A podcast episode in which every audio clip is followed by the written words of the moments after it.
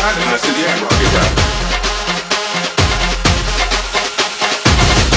so it's Wednesday night, and I'm on the club.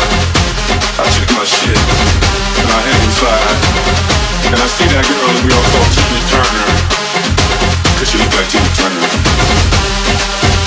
And she said, hey love, Rocky Ride, and I said, yeah, Rocky Ride.